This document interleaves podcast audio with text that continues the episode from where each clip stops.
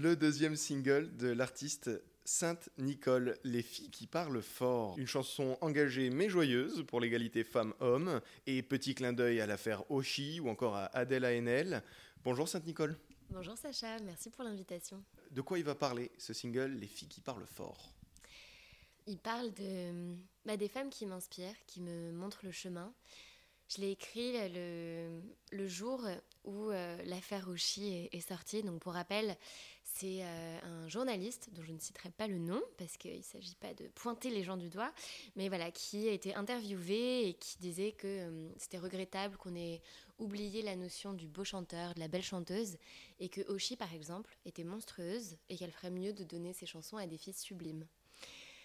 Donc ça m'a évidemment fait tiquer quand je me suis réveillée avec, euh, cette interview dans, mon WhatsApp. Euh, et comme j'avais calé une session d'écriture ce jour-là, j'ai décidé d'écrire sur ce sujet.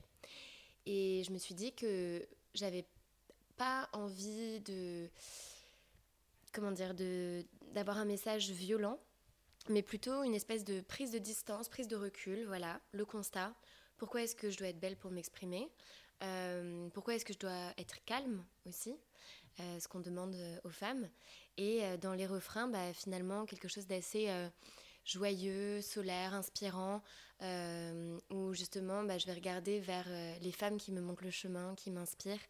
Donc, donc voilà. Et le deuxième couplet bah, fait référence à Adèle Haenel, qui quitte la cérémonie des Césars avec l'expression consacrée de Virginie Despentes. Maintenant, on se lève et on se casse de la salle les différentes références qui sont euh, donc dans le deuxième single de la chanteuse engagée Sainte Nicole, le single Les filles qui parlent fort.